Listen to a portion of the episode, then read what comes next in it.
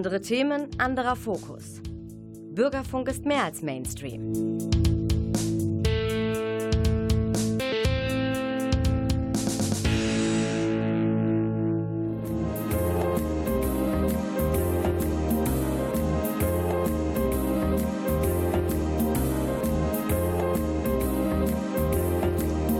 Der Lesewurm.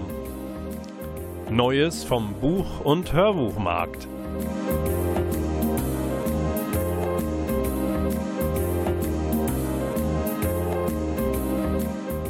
Der Lesewurm präsentiert wie immer von Volker Stephan.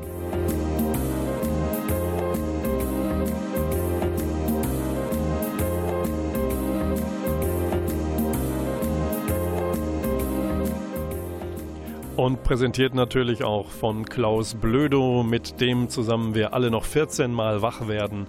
Heißer, dann haben wir alle Kläppchen geöffnet.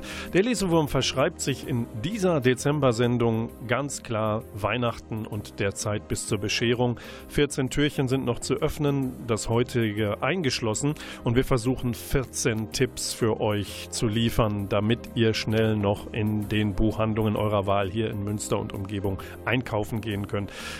Und wir wollen euch Appetit machen auf diese Tipps. Und wie ginge das besser als mit einem Kochbuch? Geschrieben, herausgegeben haben es Herbert und Daniel Hintner, Vater und Sohn. Es heißt richtig gut vegetarisch mit dem Untertitel Alpin-mediterrane Genüsse aus Wald, Feld und Garten. Bei den Hintners, wenn ihr sie nicht kennt und selten in Südtirol gewesen seid, handelt es sich um die Betreiber des großartigen Restaurants zur Rose in Eppan. Ein Sterne-Restaurant. Und die beiden, warum gehen die auf einmal auf vegetarisch? Ja, ganz sinnig. Sie orientieren sich an dem, was früher war, als Fleisch teuer war und als Braten nur feiertags oder sonntags auf den Tisch kam. Sie bemerken allerdings bei ihren eigenen Kundinnen und Kunden den Wunsch, vegetarische Gerichte mehr serviert zu bekommen, angeboten zu bekommen. Dann haben sie hat gesundheitliche Gründe, sie vertragen vegetarische Kost besser und sie nehmen gerne das, was regional angeboten wird, auf ihre Speisekarte und verwerten das als Zutaten. Und ich will euch richtig Lust machen auf dieses liebevoll gestaltete vom Folio Verlag herausgegebene Kochbuch mit der Melanzane Pizza mit Lauchcreme. Melanzane ist ein anderer Begriff für Aubergine und hier ist es verfeinert mit gelber, roter Peperoni, mit geschmorten Zwiebeln, Olivenöl, mit einem Esslöffel Minzeblätter und 200 Gramm Mozzarella. Probiert's aus. Das Ganze findet sich auf Seite 91, wenn ihr das Buch verschenken wollt. Und zum Käse will ich noch eins sagen.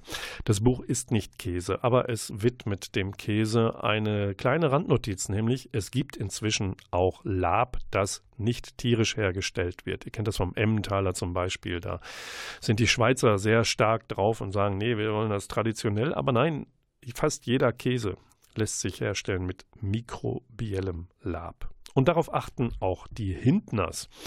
Und auf sich besser achten sollten eigentlich auch so fünf nette Gesellen, die mich durch meine Kindheit und euch durch eure vielleicht auch begleitet hat oder noch tut, wenn ihr Kinder seid oder habt. Es sind die Panzerknacker, die sind 70 Jahre alt geworden, wie so viele Figuren aus dem Disney-Reich. Und weil das ein runder Geburtstag ist, hat in der Comic Collection von Egmont, dem schwedischen Verlag, gibt es jetzt eine wunderbar in Hardcover und Großformat gepackte ja, Rückblende auf lustigste, witzigste, schönste Abenteuer dieser Leute, die wir eigentlich gar nicht mögen. Panzerknacker. Wir gehen schnell äh, zu einer ersten Musik über, die sich ähnlich anhört wie Panzerknacker, aber sie kommt vom Panzerballett. Das ist tatsächlich eine deutsche Fusion. Combo aus München und die hat herausgegeben im vergangenen Jahr Planet Z, Planet, Planet Z, und daraus hören wir eine Hommage an einen fast, würde ich sagen, unbedeutenden deutschen Komponisten, Richard Wagner. Habt ihr vielleicht schon mal gehört? Ihr kennt vielleicht die berühmte Ouvertüre zum dritten Akt seiner Oper Die Walküre. Heißt Walkürenritt. Und wie es sich anhört, wenn das übertragen wird in den Bereich von Jazz, Fusion und Heavy Metal. Wie sich das anhört, hören wir jetzt.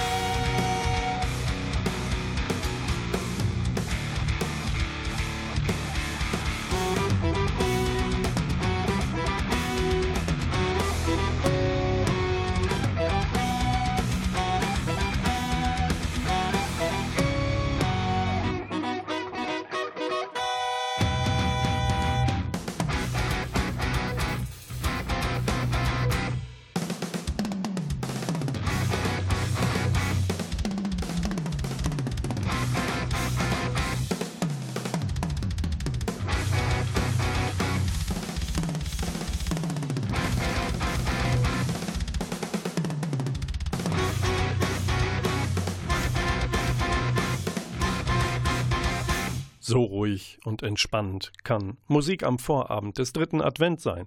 Panzerballett. Der Lesewurm im Dezember steckt voller Tipps für euch. Ich gönne jedem Buch circa eine Minute, damit ihr Geschmack bekommt und vielleicht interessiert seid, euch tiefer in die Materie einzuarbeiten. Und so entspannend wie die Musik gerade war, geht es auch weiter. Crime Time. Es ist Thrillerzeit. Sagen wir Krimi.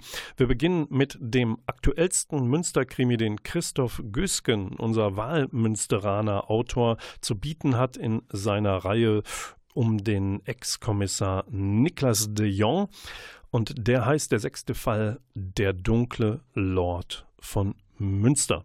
Das Buch gibt es seit äh, September 21 im KBV Verlag und diesmal ist De Jong mit seinem Ex-Kollegen auf der Suche nach jemandem, der möglicherweise Leute zum Suizid anstiftet?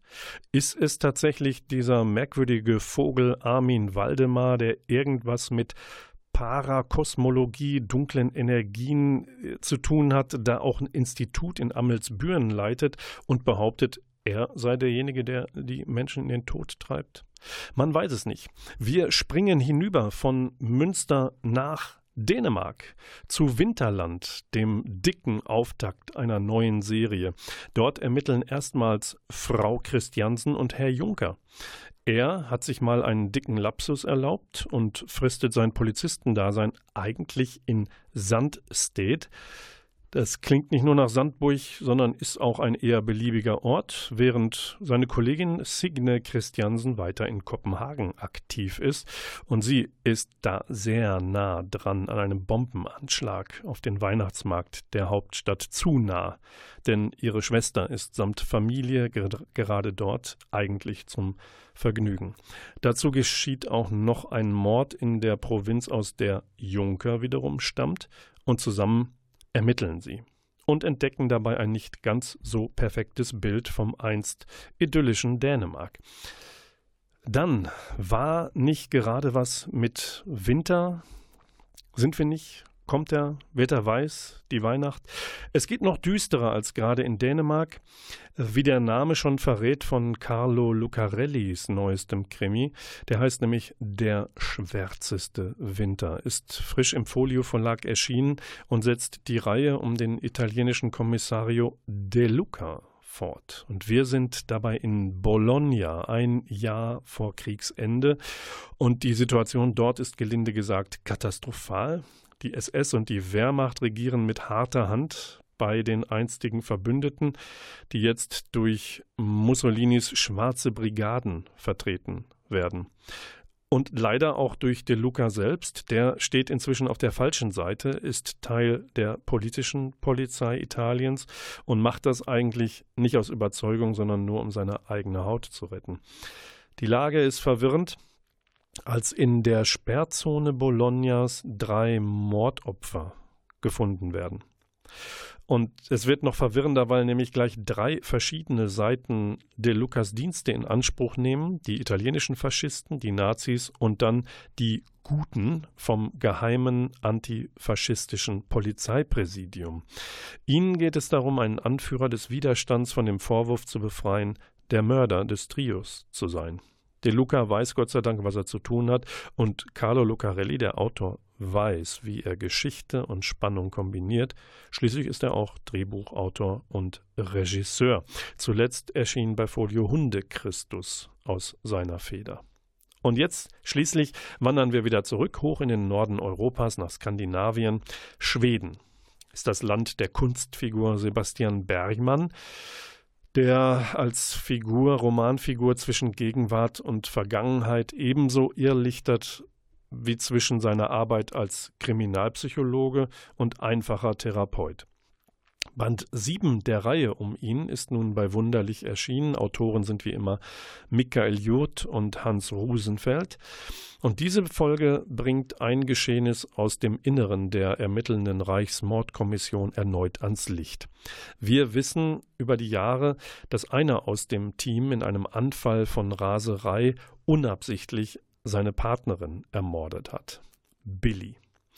Psychologe Bergmann glaubt nun, ihm das bald nachweisen zu können. Er braucht dafür aber die Hilfe des früheren Mordkommissionschef Torkel. Und dies geschieht vor dem Hintergrund einer Mordserie in Karlsham. Ein Heckenschütze schlägt in kurzer Zeit mehrfach zu.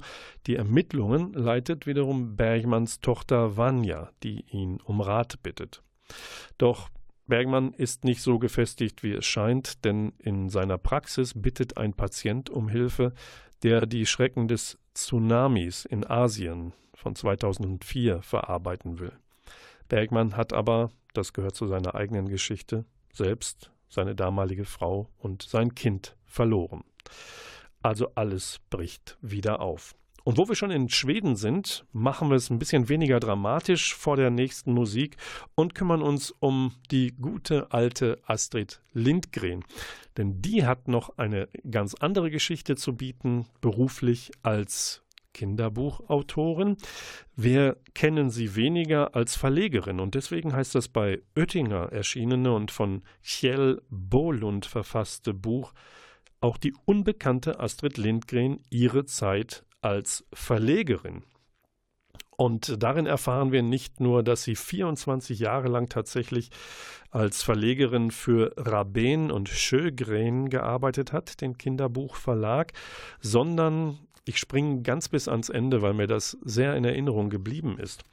Da heißt es nämlich, dass sie am letzten Tag im Mai 1970 in Pension ging und äh, gemeinsam mit Hans Rabén auch. Und da ging nicht nur eine großartige Ära zu Ende, sondern das Programm des Verlages änderte sich auch von einer, von einem Herbst auf den nächsten Frühjahr, aufs nächste Frühjahr war es, glaube ich.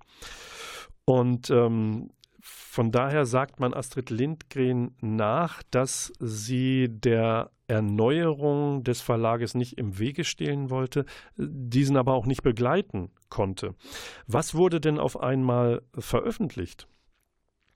Auf einmal gab es ähm, radikal politische Kinderbücher, ähm, zum Beispiel über den Bauernaufstand in Südamerika oder über Nordvietnam oder über industrielle Umweltverschmutzung. Alles nicht ganz so Astrid Lindgrens Themen und die erschienen halt, nachdem sie ausgestiegen war. Aber ihr Lebenswerk als Verlegerin wird in diesem Buch auch besonders deutlich, kann ich nur ans Herz legen, wenn man eine andere Seite von Astrid Lindgren kennenlernen möchte. Und jetzt lernen wir eine andere Seite von Larkin Poe kennen. Das ist ein Geschwisterduo aus den USA, aus den Südstaaten. Sie haben mit einem Klassik-Ensemble, New Deco Ensemble, gemeinsam ein Live-Konzert gegeben und das mitgeschnitten. Und wir hören von orangefarbenen Vinyl, was der Klaus Blöde in der Technik gleich äh, in Schwingung und Rotation versetzen wird. Von dem Album Paint the Roses den Song Back Down South. Das ist aus der eigenen Feder der beiden Geschwister. Aber ein bisschen eine Prise Allman Brothers ist auch dabei, denn Blue Sky, der Song, wird mit vermischt. Und jetzt ab die Platte, Klaus.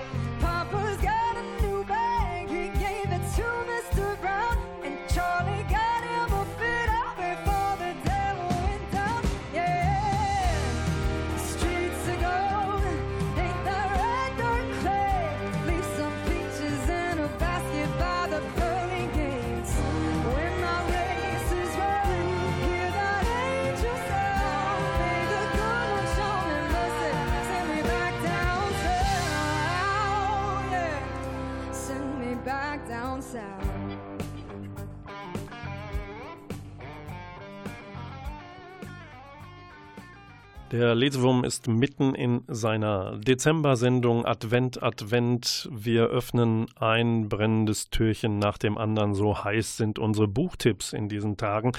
Wir bleiben ein bisschen im gesellschaftspolitischen, politischen Bereich. Und ich habe hier zunächst mal drei Tipps für euch, beginnend mit Sarah Höflich. Sie hat einen Roman geschrieben, der heißt Heimatsterben, erschienen bei DTV. Und äh, hier ist es so, dass eine Frau, die mit Deutschland eigentlich ihre gemeinsame Geschichte beendet hat, weil sie in die USA ausgewandert ist, äh, Journalistin Hannah, kommt zurück nach Deutschland. Warum? Weil sie der Großmutter, die im Sterben liegt, das Versprechen gegeben hat, die Familie wieder zusammenzubringen. Das als großes Ziel. Und dem verschreibt sie sich, muss allerdings feststellen, dass das Familienleben, das Deutschland, in das sie zurückkommt, ein gespaltenes ist. Wenn wir heute so gucken, würden wir sagen, oh, die USA sind gespalten. Wer dorthin geht, sieht äh, schwarz und weiß. Wenig Toleranz, viel Hass, viel aufgeputschte Menschen und wir doch Gott sei Dank nicht. Aber Sarah Höflich dreht es um und sie lässt die Hanna zurückkommen in, äh, eine, in einen Zusammenhang, wo ihre Familie, ein Bruder von ihr, beziehungsweise ihr Schwager, der Mann ihrer Schwester Trixie, eine nationalistische Partei anführt. Und das wird immer radikaler und der Versuch, eine Familie zusammenzubringen, der wird sehr, sehr unrealistisch und konterkariert davon, dass der Schwager immer radikaler wird und zur Gewalt greift. Gewalt erfahren haben die Deutschen im Zweiten Weltkrieg, sofern sie sich dem Widerstand angeschlossen haben, ging es auch dort um ihr Leben. Die freie Meinung zu äußern, auf Flugblättern kundzutun, zum Sturz des Hitlerregimes aufzurufen, haben viele Menschen bezahlt. Die wahrscheinlich bekanntesten sind die Mitglieder der Weißen Rose, die Geschwister Scholl vorab genannt. Auch in Münster haben wir eine Realschule in Kinderhaus, die nach ihnen benannt ist. Und Maren Gottschalk hat sich noch einmal äh, Sophie Scholl ähm, genähert. Sie hat bereits einmal eine Biografie herausgebracht fürs jüngere Publikum vor ein paar Jahren und hat jetzt im Auftrag des CH Beck Verlags eine Biografie äh, erneut herausgegeben, diesmal unter dem Titel Wie schwer ein Menschenleben wiegt. Sophie Scholl. Und ich habe das Vergnügen gehabt, äh, Maren Gottschalk in Rheine zuzuhören auf äh, ihrer jüngst noch unter Corona-Bedingungen ähm, abgehaltenen Lesung und habe da erfahren dürfen, was Maren Gottschalk noch angetrieben hat, ähm, außer die Geschichte Sophie Scholz im Auftrag eines anderen Verlages neu zu erzählen, nochmal zu erzählen. Und das Interessante bei ihrer Herangehensweise war, sie hat sich komplett gelöst von dem, was sie geschrieben hat, um noch einmal Quellenstudium zu betreiben, äh, andere Nebenfiguren deutlicher zu beschreiben, die es im ersten Buch nicht weit nach vorne gebracht haben. Mitglieder der Weißen Rose, die ähm, wo die, die Mitglieder versucht haben, sie zu schützen und ähm, die trotzdem von den Nazischergen umgebracht worden sind. Und äh, so gesehen ist es ein noch ausführlicheres Buch über Sophie Scholl geworden, das allerdings ihre Mitstreiterinnen und Mitstreiter nicht vergisst. Das dritte Buch, was ich euch empfehlen möchte, ist sehr nah dran an unserer heutigen Welt. Ähm, wir wissen inzwischen, dass Facebook sich, der Konzern sich umbenannt hat. Kiepenheuer und Witsch hat Dave Eggers Fortsetzung, wenn ihr so wollt, seines Bestsellers Der Circle, die Nachfolger, die Fortsetzung erneut herausgebracht und der Nachfolger heißt Avery. Und wir erinnern uns vielleicht, äh, dass ähm, wir eine Plattform, eine, ein, ein, soziales Netzwerk erlebt haben im Circle, wo die Hauptprotagonistin mit ansieht, wie ihr, ihre Liebe, ihr Partner durch die extensive Nutzung, durch die Überwachung aller möglichen privaten Bereiche sich letztendlich vor laufenden Kameras in den Tod fährt und umbringt. Und jetzt äh, gibt es also die Fortsetzung davon. Und ähm, es gibt eine Fusion dieses Circles mit dem, einem erfolgreichen Online-Versandhaus und dadurch erwächst noch ein viel gefährlicheres Monopol, nämlich Avery nennt sich das. Und ähm, ja, welche Gefahren und welche Schwachstellen Avery bietet, um einerseits noch mehr Macht zu anzuhäufen, andererseits aber angreifbar zu sein für die guten Kräfte, die versuchen, äh, diesen, diese Krake äh, zum Verstummen zu bringen. Das beschreibt Dave Eggers wie immer auf unnachahmliche Weise. Das meine lieben Leute, waren die Tipps 8, 9 und 10. Wir öffnen noch vier, mindestens vier weitere Kläppchen in dieser Lesewurm-Sendung im Dezember, machen aber erst einen Schlenker zurück zur Musik und hören jetzt den guten alten Queensryche zu, wie sie uns glaubhaft versichern wollen, dass sie nicht an die Liebe glauben. I Don't Believe in Love stammt vom Weltklasse-Album, Bestseller-Album Operation Mindcrime. Hier habe ich eine Live-Aufnahme, die aus einer Deluxe Edition stammt. I Don't Believe in Love. Does anybody believe in love?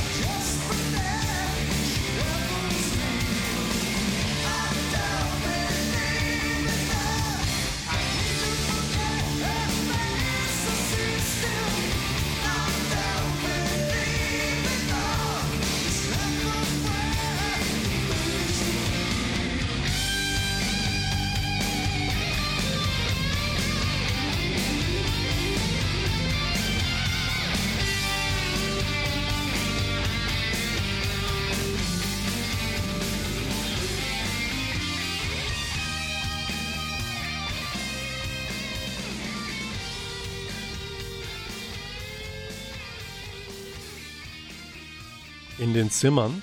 Herzlich willkommen zurück beim Lesewurm in der Adventssendung. In den Zimmern, ich zitiere weiter, offenbart die Art der Waschgelegenheit, die gewöhnlich auf eine flache Auflaufform, eine Karaffe oder einen Wasserbecher sowie ein Taschentuch anstelle eines Handtuchs beschränkt ist, in den Zimmern offenbart diese Art der Waschgelegenheit also die Gewohnheit der Deutschen diesbezüglich und zeigt, auf welche einfache Weise ihr Waschwunsch befriedigt wird. Das sitzt. Die Deutschen waschen sich spartanisch. Teutonisch, spartanisch könnte man sagen. Wer hat das gesagt? Ich kann es euch verraten, es ist ein Mensch namens Murray. Und dieser Brite ist sozusagen der Erfinder der modernen Reiseführer. Der hat nämlich vor etwa 200 Jahren John Murray zum Beispiel auch Deutschland besucht. Und das war ein Zitat aus einer seiner Reisebeschreibungen aus, der, aus dem Bereich Augsburg. Richtung Lindau. Warum erzähle ich euch das? Weil Christian Eisert, den wir auch als Comedian kennen und der im Lesewurm vor einigen Ausgaben auch schon mal live im Interview zu hören war. Christian Eisert also hat ein neues Buch bei Polyglott herausgebracht. Und das heißt als Zitat, man reise vorzugsweise mit der eigenen Bettdecke. Untertitel Meine Deutschlandreise mit dem allerersten britischen Reiseführer im Gepäck. Die Idee ist schlicht und ergreifend schon witzig, allein dadurch, dass Eisert sich inspirieren lässt von Murrays Deutschlandbeschreibungen und sozusagen ihm nachkommt, nach, nachzuempfinden versucht, wie Murray Deutschland erlebt hat und Eisert macht das jetzt nicht in irgendwelchen Droschken und Kutschen, sondern er hat sich seine eigene besorgt, ein Wohnmobil. Das wird umso lustiger, weil er war noch nie mit einem Wohnmobil unterwegs, hat sich 13 Etappen vorgenommen und es kommt ein lustiges Erlebnis zum anderen. Und Eisert spart auch nicht mit Selbstkritik, was man doch in einem Wohnmobil alles erleben kann, wenn man völlig unvorbereitet in so ein Ding steigt. Lest es und ihr werdet Spaß haben. Nun, weniger Spaß werdet ihr haben, sondern ein wenig mehr Nervenkitzel, wenn ihr zu dem bei BTB gerade erschienenen Thriller von Ragnar Jonasson greift. Der heißt Frost. Und jetzt kennt ihr vielleicht Ragnar Jonasson, denn der hat eine Reihe um die Ermittlerin, genauer gesagt eine Trilogie, um die Ermittlerin Hulda Hermannsdottir herausgebracht. Die ging schon unter die Decke. Dunkel, Insel, Nebel hießen die. Und jetzt macht er einen Kniff, der Ragnar Jonasson, und präsentiert uns einen neuen Ermittler namens Helgi. Der tritt nämlich in Island an die Stelle von Hulda, ist sozusagen ihr Nachfolger. Sie will nicht so ganz gerne raus aus der Nummer. Sie hat auch den einen oder anderen Auftritt noch in diesem Thriller, aber eigentlich geht es um diesen Polizeischüler, eigentlich ein Studierender noch. Helgi, der für eine Abschlussarbeit einen Cold Case, also einen ähm, abgeschlossenen oder vielleicht nie so ganz gelösten Fall, noch einmal aufrollt, um Ermittlungsmethoden der Zeit von vor 20, 30 Jahren zu beschreiben. Und wie der Teufel es so will, seine Nachforschungen um zwei Todesfälle in einem Sanatorium, wo Tuberkulosepatienten vor Jahrzehnten meist vergeblich behandelt worden sind. Viele sind gestorben, weil Tuberkulose damals noch nicht therapierbar war. Aber zwei Todesfälle in diesem Sanatorium entpuppen sich als alles andere als gelöst. Der Mörder läuft noch herum. Und ihr dürft raten, ob Helgi ihn erwischt oder nicht. Dann habe ich noch ein anderes Thema, was unter die Haut geht, auch ein Thriller und der erscheint bei Rowold Polaris, geschrieben von Amy Molloy und heißt Das Therapiezimmer. Und das ist eine, ja, fast eine Konstellation wie ähm, in einem Kammertheaterstück. Und zwar geht es um einen ähm, Psychotherapeuten, der in ein ja, fast hochherrschaftliches Gebäude einziehen darf zur Miete, hat er da zu günstigen Konditionen bekommen und dort empfängt er also seine Patientinnen und Patienten. Und da gibt es aber im Obergeschoss jemanden, dem das Haus gehört und der oder die lauscht mit bei den Gesprächen, nämlich durch ein Loch im Boden. Und irgendwann verschwindet der Therapeut. Und seine Frau wartet vergeblich auf das Rendezvous. Die beiden, Mann und Frau, haben da so ein lustiges Spielchen, nämlich ähm, sie versuchen immer ein bisschen Pep reinzubringen in die ganze Sache, indem sie so tun, als wenn sie nicht, sich nicht kennen würden, verabreden sich irgendwo, äh, lernen sich da vorgegeben neu kennen und gehen aufeinander ein und bringen so ein bisschen Pep in ihre Beziehung.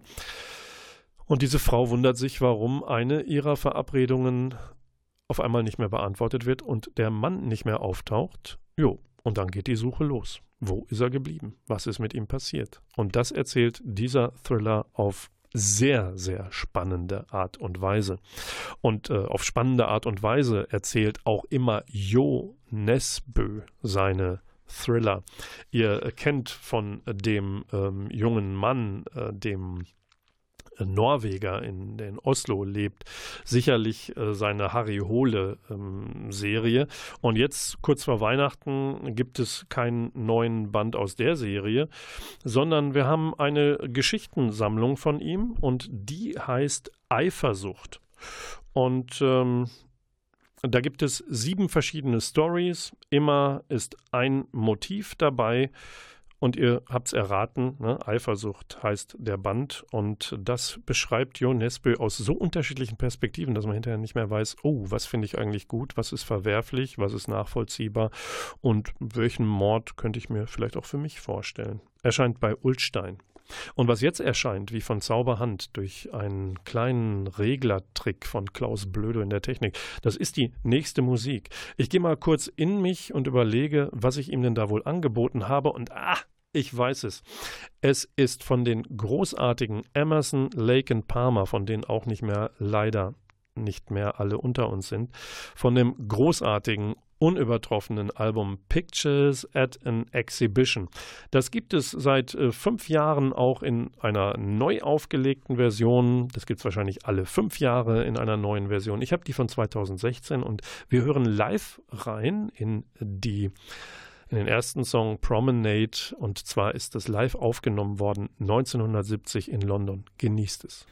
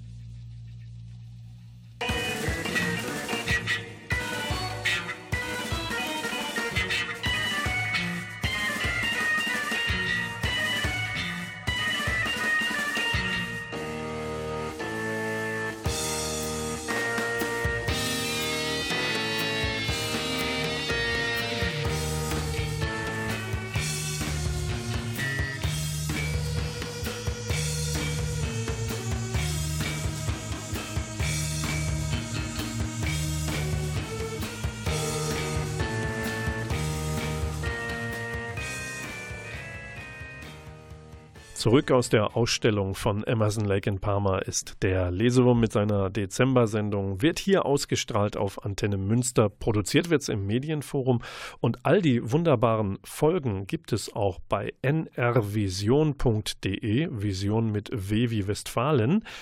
Dort könnt ihr unter dem Suchwort Lesewurm all das finden und drin stöbern, was über die vergangenen Jahre so produziert worden ist hier. Ihr habt vielleicht gemerkt, ich hatte euch 14 Buchtipps versprochen für jede Klappe, die ihr noch öffnen dürft bis Heiligabend, heute inklusive. Was ihr vielleicht auch gemerkt habt, ist, ich bin euch noch zwei Informationen schuldig, nämlich Ich hatte Winterland, den Krimi, ähm, vorgestellt vorhin, aber völlig außen vor gelassen, dass Janni Pedersen und Kim Faber das Autoren, Autorinnen-Duo sind. Blan Wallet ist der Verlag, bei dem es erschienen ist. Und dann habe ich euch noch was äh, verschwiegen, nämlich den Titel des siebten Bergmann-Krimis aus der Feder von Michael Juth und Hans Rusenfeld. Und das, was bei Wunderlich erschienen heißt, ist, heißt die Früchte, die man erntet. Jetzt können wir weiter im Text gehen. Ich hoffe, ich habe nicht noch mehr vergessen, aber nicht zu vergessen, in einer regulären Lesewurm-Sendung ist die Hörbuchcharts, die Top 5, die besten Liste. Und die gibt es auch kurz vor Weihnachten. Vielleicht möchtet ihr ja liebe Freundinnen und Freunde, Verwandte beschenken mit etwas, was sie sich vorlesen lassen können. Da hätte ich auf Platz 5 für euch die Stimme von Fabian Busch. Was liest der? Der liest den Roman von Alex Schulmann, ein Schwede, Die Überlebenden. Und was ist so besonders an diesem Roman? Es treffen sich drei Brüder an einem See, um die Asche ihrer Mutter zu beerdigen. Und ähm, der Ausgangspunkt ist, dass sie gewalttätig werden gegeneinander und dann erzählt der Roman rückwärts. Rückblenden auf das, was die Familie dort am See gelebt hat, als sie noch zu fünft waren, Vater, Mutter, drei Söhne.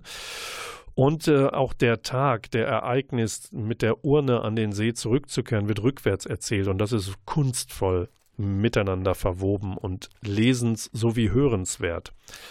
Bei, erschienen bei der Audio Verlag. Auf Platz 4 ist Ferdinand von Schirach. Und der liest seinen eigenen, den selbstverfassten Text Jeder Mensch erscheint bei der Hörverlag. Ein bisschen sprechen auch mit Bibiana Beglau und Jens Kersten. Und hier geht es darum, dass von Schirach plädiert für neue, notwendige Menschenrechte. All das, was wir in Unabhängigkeitserklärungen, Menschen- und Bürgerrechten verankert haben. Die guten Worte. Es fehlen heutzutage die Taten, die Umsetzungen bei entsprechenden Herausforderungen wie Globalisierung, Digitalisierung, Klimawandel.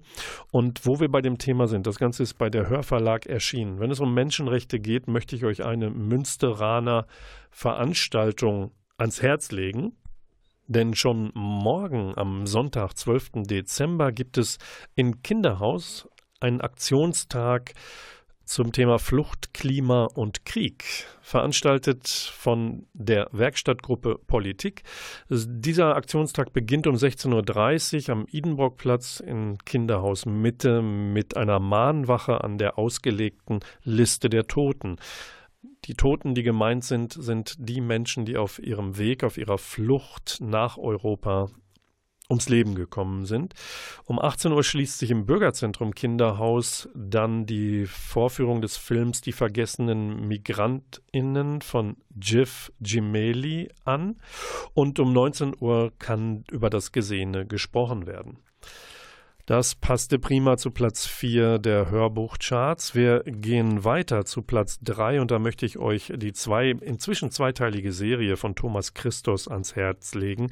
Die heißt sinnigerweise 1965 und jetzt 1966 und dreht sich um einen Ermittlerinspektor namens Thomas Engel. Jeweils gelesen von Oliver Wnuk und erschienen bei Random House Audio. Und hier gibt es auch wieder ein Stück deutscher Geschichte nachzuerleben. 1965 zunächst in Düsseldorf ähm, gibt es den ersten Fall und dann lässt sich Engel nach Berlin versetzen, 66. Und da gerät er zwischen die Fronten des Kalten Krieges. Und während er dort in einem Mordfall ermittelt, äh, ist er also auch den äh, Amerikanern und den Sowjets ausgesetzt und dem Scharmützel, dem Kalten Krieg dort. Wir gehen weiter zu Platz 2, erschienen bei der Audio Verlag. Ist es der zweite Fall für Nina Portland.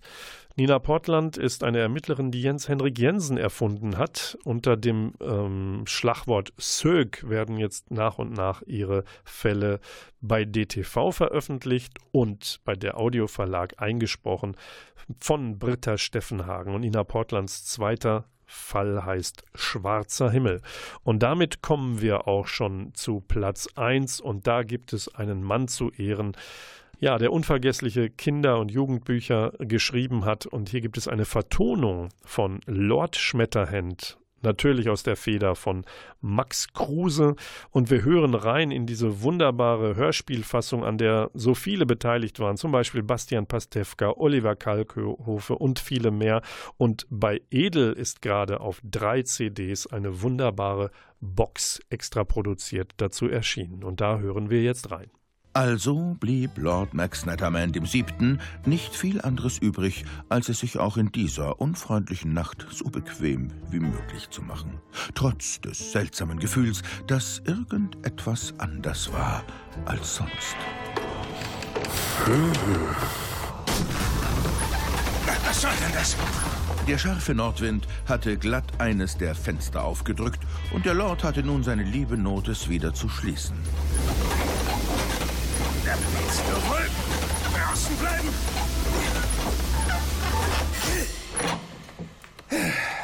Puh. Eine steife Brise und nass zugleich. Der Lord wischte sich den Regen aus dem Gesicht und ging hinüber zum Kamin, um sich zu wärmen und um die Tabakspfeife aus der Schatulle zu nehmen. Doch als er das Kästchen öffnete, stutzte er. Oh, bemerkenswert. Cookie? Cookie? Hm. Nun gut, wo ist denn das elende Glöckchen? My Lord haben geläutet. Ja, bitte entschuldige das barsche Gebimmel. Dafür ist die Glocke da, Euer Lordschaft. Ich schätze sie trotzdem nicht. Und dafür schätze ich Sie, my Lord, umso mehr. Das ehrt mich, mein alter Freund. Und Butler. Bester Butler Schottlands. Mindestens. Zu freundlich. Dürfte ich denn den Grund des Läutens erfahren, Euer Lordschaft? Natürlich. Ich. ähm, Ich habe dir etwas mitzuteilen, Cookie. Falls Sie mich entlassen wollen, weil Sie mich nicht bezahlen können, weise ich darauf hin, dass mein letztes Gehalt schon so lange zurückliegt, dass sogar das Bankkonto meinen Namen längst vergessen haben dürfte.